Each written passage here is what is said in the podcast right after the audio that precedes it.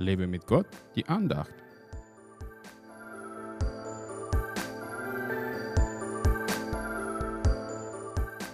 Denn ihr seid teuer erkauft, darum verherrlicht Gott in eurem Leib und in eurem Geist, die Gott gehören. 1. Korinther 6, Vers 20. Den Preis, den Jesus für unser Leben bezahlt hat, kann man nicht mit Geld messen. Er verlangt von uns auch keine Zahlung für seine Rettung, denn er hat sie uns aus purer Gnade geschenkt. Dennoch sind wir ihm etwas schuldig. Wir sollten ihn mit unserem Leib und unserem Geist verherrlichen. Unser Herz sollte immer voller Dankbarkeit sein, auch für Dinge, die uns zunächst unangenehm zu sein scheinen. Wie kann ich nun meinen Gott mit meinem Leib und meinem Geist verherrlichen? Richtig, seine Gebote halten, seine Nähe suchen, seine Wahrheit verkündigen und, und, und. Das sind uns keine Grenzen gesetzt.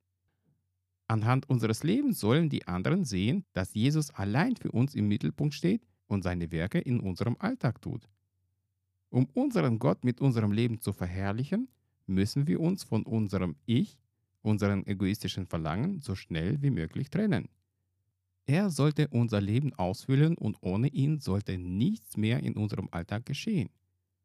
Das klingt nach einer schweren Aufgabe, aber sie ist nicht so schwer, wenn man die Hilfe des Heiligen Geistes in Anspruch nimmt.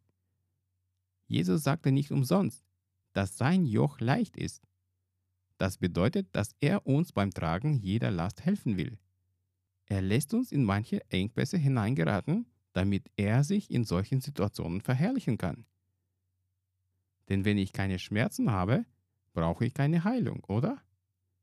Es muss aber nicht immer so schmerzhaft sein, denn es lohnt sich jeden Tag mit unserem Herrn zu starten, sein Wort zu lesen und ihm die Zeit zu geben, zu uns zu reden.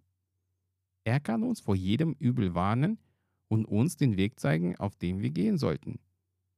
Denk daran, du gehörst nicht mehr dir selbst, sondern dein Leib und dein Geist gehören Gott. Darum verherrliche ihn. Gott segne dich.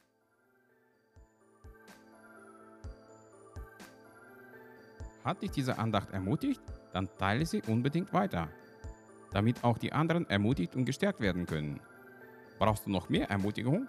Dann abonniere meinen Blog www.werglaubtersieg.de. Werde auch ein Teil meiner virtuellen Gemeinde und registriere dich unter www.einfachkirche.de. Ich freue mich auf dich.